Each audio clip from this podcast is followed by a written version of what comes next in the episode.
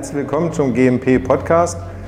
Heute mit der Folge Schulung. Also wir wollen uns heute über Schulung unterhalten, Schulungssysteme vielleicht, wie oft müssen wir schulen etc. Also alles, was sich um Schulung rumdreht, wollen wir heute diskutieren. Und mein Gast ist heute Dr. Josef Landwehr. Vielen Dank, dass du mal wieder da bist. Da ja, freue ich mich gerne. sehr drüber. Ähm, bist ja auch bekannt wie ein bunter Hund, hätte ich jetzt was ah. gesagt. ähm, aber stell dich doch selber vor. Ja, mein Name ist Josef Landwehr. Ich bin Apotheker von der Ausbildung, äh, mittlerweile fast 30 Jahre im Pharmageschäft, 16 Jahre davon in der Pharmaindustrie und dann eben jetzt mittlerweile Seminarveranstaltungen mit PDS Training Service zusammen, aber auch Beratung von Unternehmen ja, und Schulung sicherlich immer wieder ein Thema auch. Und vor allem Schulung ist ja auch dein Steckenpferd, ne? mit Beratung, Seminare, immer, Schulungen kommen doch da bestimmt häufig vor. Immer, ne? wieder, immer wieder auch Thema in Inspektionen natürlich auch Schulungen. Ja. Ne? Also ist ein, ist ein ganz altes Thema, aber trotzdem immer noch immer wieder aktuell. Ne? Ja, vor allem ist es auch gerade wieder ziemlich heiß. Also es ist ein ziemlicher Hot-Top äh, zurzeit, was Schulungen wieder angeht, weil der Fokus sehr stark jetzt wieder auf die Mitarbeiterschulung, die Umsetzung, also auch äh, Schulungserfolge, ja, ist auch immer, dadurch ist es wieder ein Thema geworden. Und da freue ich mich sehr drüber, dass wir damit heute starten. Ja? Also Schulung ähm, ist ja ein weitläufiger Begriff. Ja? Man kann ja einfach auch sagen, mach eine Selbstschulung. Ähm, ich denke mal, aber das ist nicht zielführend, ähm, so auf die, auf die Schnelle gesagt. Deswegen würde ich gerne mal mit der, mit der Einstiegsfrage starten. Warum brauchen wir überhaupt Schulung? Mal abgesehen davon, dass sie gefordert sind. Das ist eine gute also, Frage. Ähm, Finde ich auch. Ja, genau. Ja, Schulung, Schulung natürlich, ich sag mal, wir, wir bewegen uns ja im, A, im regulierten Umfeld. Klar, du hast schon gesagt, sind, sind gefordert auf jeden Fall. Und warum sind sie gefordert? Einfach, um deutlich zu machen, dass, dass jeder alles ich sag mal, korrekt durchführt und zwar auch gleich durchführt. Ne? Wir haben ja auf der einen Seite die Vorschriften, wir haben die SOPs, wir haben die, die regulatorischen Vorgaben letztendlich. Und wichtig einfach, dass jeder Mitarbeiter einen Prozess eben auch gleich durchführt. Und dafür muss natürlich auch geschult werden. Wie muss ich es denn durchführen? Ne? Es gibt auch in anderen Bereichen sicherlich Schulungen, aber eben bei uns im regulierten Umfeld, im Pharmaumfeld, wir müssen uns immer bewusst sein, es geht am Ende auch um den Menschen. Und das Arzneimittel muss immer die gleiche Qualität haben. Genau. Es geht jetzt nicht darum, ähm, ne, ob ich irgendwas für, also ich einen, einen Ball irgendwie herstelle oder wie auch immer, sondern es geht tatsächlich um Arzneimittel, die kranken Menschen letztendlich eben auch betreffen hinterher. Hm. Ja, und dann, dann eben sicherzustellen, dass jeder Mitarbeiter weiß, was er tut. A, damit er auch weiß, warum er es tut, nämlich dass der Mensch im Hintergrund steht. Und B, dann eben auch, dass man sicherstellt, dass die Qualität dann dadurch auch gewährleistet ist. Ne? Hm. Ja, das, das ist richtig. Das ist, ähm, ich sehe sogar aber Schulung noch ein Stück weit weiter und würde sogar sagen, die Schulung, du hast es als Kategorie eben gerade B gesagt, äh, damit er weiß, warum er das tut. Ja, das finde ich, kommt oftmals in den letzten Jahren bei den Schulungen gar nicht so richtig raus. Also dass der Absolut. Sinn des, also der Mitarbeiter muss den Sinn verstehen, warum er das so tun soll, wie er es tun muss. Ja? Absolut. Das ist tatsächlich ein Punkt, das erlebe ich auch in, in Unternehmen manchmal, dass dann zum Beispiel ein Herstellungsprotokoll wird geschult und den Mitarbeitern wird dann nur gesagt, du musst das da eintragen, du musst das da eintragen. Aber es wird nicht erläutert, warum muss man ja. zum Beispiel auch eine doppelte Unterschrift irgendwo haben? Warum muss ich eben auch Vier-Augen-Prinzip irgendwo anwenden? Und ich finde, dieses Warum ist mindestens genauso wichtig. Ja, genau. Weil, weil einfach wenn man, wenn man dir erzählt, äh, spring da draußen in den kalten Teich, dann würdest du jetzt sagen, bei dem Wetter, klar mache ich. Ne? Mhm. Aber wenn es draußen 20 Grad minus hat, würdest du das auch nicht machen. Würdest auch mehr fragen, warum soll ich das machen? ja, und wenn man einem Mitarbeiter sagt, du musst da dreimal unterschreiben, du musst auf dieser Seite musst du fünfmal unterschreiben und immer wieder unterschreiben, du darfst keine Gänsefüßchen verwenden, wie auch immer, dann wird man ja erstmal fragen, ja, warum soll ich das denn machen? Ne? Mhm. Warum ist das so wichtig? Ja. Und ich finde dieses, dieses Warum ein ganz wichtiger Aspekt auf jeden ja. Fall. So, jetzt haben wir ja dann das Problem, dass wir ja richtig viele Abteilungen sind. So, und jede Abteilung muss ja intern sich selber ja auch irgendwie schulen. Jetzt gehen wir mal vom Herstellprozess aus. Das ist die relativ die größte Abteilung, würde ich jetzt mal behaupten, mit den meisten SOPs. Andere sagen eine Arbeitsanweisung. Beide haben, man, einige haben auch beide Systeme, SOPs ja. und Arbeitsanweisung. Aber was aus deiner Sicht, wie würdest du dir jetzt so eine, hm, so eine Organisation empfehlen, eine Schulung aufzubauen? Fangen wir vorne an. Mitarbeiter wird neu eingestellt. Dann brauche ich natürlich erstmal den Einarbeitungsplan natürlich. Ne? Der muss mhm. überhaupt erstmal wissen, worum geht es. Der zählt für dich auch schon in das Schulungssystem Der zählt in das Thema rein. Schulungssystem mit rein, genau. Mhm. Weil der Mitarbeiter wird ja ganz am Anfang erstmal, dem wird erläutert, warum bist du überhaupt hier, was, was sind überhaupt, ich sag mal, überhaupt Dinge, die wir im Unternehmen hier betrachten. Dann wenn wir im GMP-Bereich sind, natürlich so allgemein GMP-Schulung dann eben auch mal zu machen. Was heißt überhaupt GMP? Nochmal wieder, am Ende steht ein Mensch Ne? Ja, Am Ende ja. steht ein Patient, dass das, den, dass, das, wichtig, dass ja. das den Einzelnen klar ist. Also diese allgemeinen Schulungen zu machen. Mhm. Und dann natürlich gehört dann da- dazu eben das funktionsspezifische Schulen. Sprich, Mhm. für die Funktionen, die du letztendlich dann hinterher eingestellt bist, brauchst du bestimmte Schulungen. Und da finde ich ganz wichtig, diese, diese Kategorien auch zu unterteilen, dass man im Prinzip sagt, okay, wir haben diese allgemeine Schulung, allgemeine GMP-Schulung und dann haben wir funktionsspezifisch. Weil funktionsspezifisch kann ich ja auch peu à peu dann aufbauen. Wenn du also zum Beispiel, ähm, ich gehe mal gerade ins Labor, wenn du sagst, okay, du musst nur HP, sollst nur HPLC machen, dann ist wichtig, dass du an der HPLC geschult bist. Wenn du aber auch Gaschromatographie machen, machen sollst, vielleicht irgendwann später, dann kannst du auch später daran geschult werden. Das muss ja nicht alles gleich sofort sein. Ne? Dieses, dieses Allgemeine am Anfang sofort und dann eben nochmal funktionsspezifisch das Ganze eben auch aufzubauen. Und dann natürlich, aus meiner Sicht immer ganz wichtig, was du gerade gesagt hast, ja, wie baut man denn so eine Schulung insgesamt auf oder überhaupt erstmal den Rahmen, erstmal zu hinterfragen überhaupt, was muss der Mitarbeiter, die Mitarbeiterin überhaupt wissen? Genau, Ich erlebe immer wieder, dass dann SOPs oder auch Verfahrensanweisungen, e- egal wie man es nennt, dass es einfach in so einem Gießkannenprinzip alle darin Ja. geschult werden. Völliger Unsinn, Entschuldigung, wenn ich das so sage. Ja. Weil ich finde, ich möchte geschult werden darauf, was mich, nicht was mich interessiert, sondern was ich hinterher auch brauche. Ja, Und das, was ich nicht brauche, da muss ich auch nicht drauf geschult werden. Also diese klare Festlegung, wer muss auf was, auf welche Themen geschult werden. Und da würde ich immer empfehlen, so eine Schulungsmatrix zu haben. Schulungsmatrix, Übersicht über, ne, das sind die Mitarbeiter, das sind die entsprechenden Themen, SOPs, Verfahrensanweisungen, wie auch immer, und dann klar festzulegen, der Mitarbeiter, die Mitarbeiterin muss diese SOP geschult bekommen, diese SOP geschult bekommen. Ne, die hat nichts mit, mit ihr zu tun, dann muss das auch nicht geschult werden. Ne? Also wirklich klar festzulegen, wer muss denn worin geschult ja. sein. Okay, machst du das auch wieder an so einem risikobasierten Ansatz fest? Oder da muss ich jetzt ja den Mitarbeiter, die Mitarbeiterin jetzt hervornehmen und jetzt überlegen, okay, die arbeitet jetzt oder derjenige arbeitet jetzt in dem Bereich, manchmal ist auch Springer in dem Bereich. Also wie kategorierst du die einzelnen ähm, Arbeitsanweisungen, Verfahrensanweisungen, SOP dem Mitarbeiter oder Mitarbeiterin zu? Genau, du kannst ja in der SOP kannst du ja schon sagen, du kannst ja bestimmte, bestimmte Klassen von Mitarbeitern eben auch bilden. Dass du im Prinzip sagst, okay, da ist jetzt, ich gehe mal in die Produktion, Mitarbeiter, die an der Verpackungslinie zum Beispiel arbeiten. Ne? Ja. Und das kann man in der SOP dann eben auch gleich regeln. Geschult werden müssen hier die Mitarbeiter an der Verpackungslinie.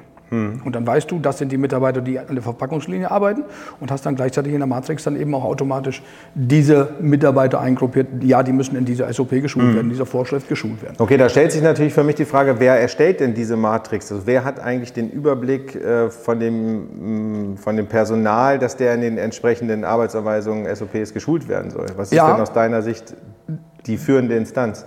Ich gehe mal in das Regelwerk. Das Regelwerk sagt, Leitung der Herstellung ist für die Schulung seiner Mitarbeiter verantwortlich. Ähm, sehr häufig ist es natürlich in der, in, der, in der QS aufgehängt, die den Überblick über alle Bereiche letztendlich hat. Ich halte es auch für sinnvoll, das zu tun.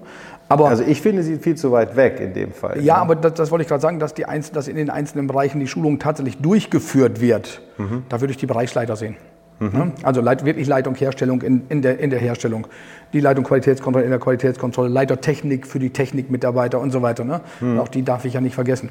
Aber Nee, nee. den, den Überblick zu haben, letztendlich finde ich ganz schön, dass man, das, dass man an einer Stelle einen Überblick letztendlich vom Unternehmen hat. Man kann, das, man kann das auch dezentral machen, dass man sagt, okay, du Leitung Herstellung, du bist für deinen Bereich, Leitung Qualitätskontrolle, du für deinen Bereich.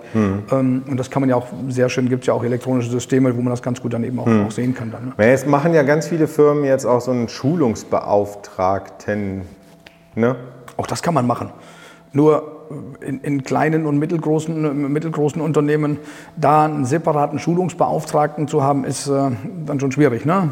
Also da braucht man, die größeren Unternehmen würden das sicherlich machen, aber kleine Du siehst bei so kleinen und ich mittelständischen das, Firmen ich sehe das das bei nicht. den kleinen noch nicht. Wobei man das ja da ein bisschen zentralisieren könnte, weil wir kommen nämlich jetzt auf die Fragestellung, wenn ich mir so eine Matrix dann gebaut habe, das ist ja relativ einfach, das hast du ja auch plakativ dargestellt, das finde ich gut, ähm, stellt sich mir aber jetzt die Frage, wie vermittle ich das denn jetzt? Es gibt ja unterschiedliche Herangehensweisen. Ich kann so eine Selbstschulung machen, lege ihm die SOP hin, gerade bei so einer Einführung eines neuen Mitarbeiters oder neues Personal.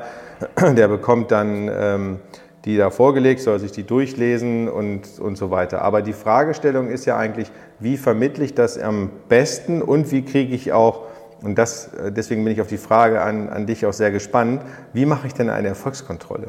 Mhm. Also da ist jetzt die Frage, wie vermittle ich das am besten und wie implementiere ich dann die, äh, die Erfolgskontrolle am besten? Das waren jetzt schon ganz viele Fragen. Na, das waren eigentlich zwei. Äh, genau. Nein, der Punkt ist, wie vermittle ich am, am, am besten? Also gehen wir mal das Thema SOP-Schulungen als Beispiel. Bei SOP-Schulungen empfehle ich tatsächlich immer, die Erstschulung einer SOP wirklich als Präsenzschulung zu machen. Mhm. Warum? Weil man dann wirklich auch derjenige, der die SOP erstellt hat, der, der sie vielleicht eben auch geprüft, überprüft hat, wie auch immer, auch in der Schulung der, der SOP dann erklären kann, warum habe ich mir das so gedacht, dass man dieses, ne, was steckt denn eigentlich dahinter auch vermitteln kann. Mhm. Eine Änderung einer SOP oder eine wiederholte Schulung einer SOP, die kann man aus meiner Sicht auch ohne Probleme jeden in der Leseschulung machen lassen.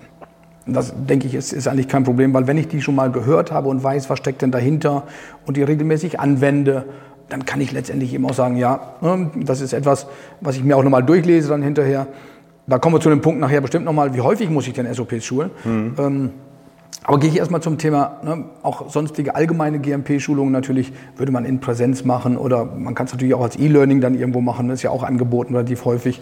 Ich denke, wenn man E-Learning macht, dass dann immer bestimmte Aufgaben zwischendrin auch drin sein sollten. Nicht einfach nur, ich lese mir etwas durch, mhm. sondern tatsächlich auch bestimmte Aufgaben dann auch drin sein sollten. Ne? Da möchte ich kurz ähm, einhaken, weil das ist nämlich wirklich interessant, äh, wenn du sagst, äh, als Leseschulung.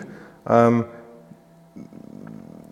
Oftmals wird ja verlangt, dass diese Schulung immer in Präsenz ist von einem Präsenter, der dann irgendwie die Arbeitsanweisung vorstellt. Und das mit der SOP habe ich verstanden, finde ich auch nachvollziehbar. Aber wenn ich dann in eine einfache Kategorie runtergehe und sage, okay, es ist eine Arbeitsanweisung, findest du nicht, dass die Leseschulung da ein bisschen zu einfach ist? Äh, nochmal, ich, SOPs, Arbeitsanweisungen, aber auch zum Beispiel Herstellprotokolle. Ich würde die ersten Dokumente, wenn, wenn ein Dokument neu gemacht wird, hm. egal ob es jetzt ein Herstellprotokoll ist, ein Prüfprotokoll, äh, wie auch immer, würde ich tatsächlich in Präsenz schulen.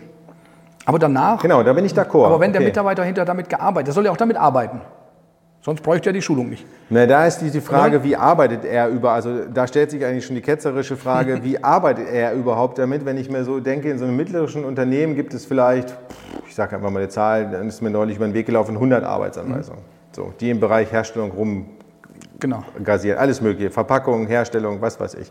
So, wenn ich jetzt 100 Arbeitsanweisungen habe und davon sind für mich vielleicht 10 wichtig, ich kann ja mit denen gar nicht arbeiten. Ich habe ja nicht zehn Arbeitsanweisungen auf meinem Handheld oder Richtig. sowas. Hat man auch nicht permanent. Hm. Deswegen empfehle ich auch trotzdem immer, dass, dass ein Mitarbeiter zumindest, okay, ich weiß es allgemein jetzt ausgedrückt, in regelmäßigen Abständen da mal reinschaut in, die, in, die, in, die SOP, in die SOP oder in die Arbeitsanweisung, um wirklich zu sagen, weil der Punkt ist tatsächlich, was ja viele machen, ist und sagen, ja, ich werde geschult und dann schaue ich nicht mehr rein. Genau.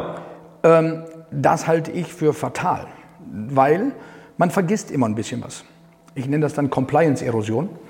Man, vergisst, man vergisst, hier ein bisschen was, man vergisst da ein bisschen was, man vergisst da ein bisschen was und denkt immer noch, man macht es richtig. Mhm. Und deshalb empfehle ich bei, bei, den Schulungen auch immer zu sagen, schaut zumindest von Zeit zu Zeit. Du kannst nicht bei jedem Arbeitsschritt in die SOP schauen, das wird nicht funktionieren. Genau. Aber schaut von Zeit zu Zeit zumindest in eure SOPs rein, um zu schauen, mache ich es denn noch so, wie es da beschrieben steht letztendlich. Ich habe das tatsächlich mal mit einem Unternehmen spaßeshalber eigentlich gemacht. Mhm. Ich habe gesagt, ein erfahrener Mitarbeiter, der gesagt hat, ich kenne die SOP, hat einem neuen Mitarbeiter, der die SOP noch nicht gelesen hatte, erklärt. Weißt du, was dabei rausgekommen ist? Ich würde mal behaupten, die Hälfte war nicht richtig. Kennst du dieses Spiel Stille Post? Hm. So ähnlich. Ne?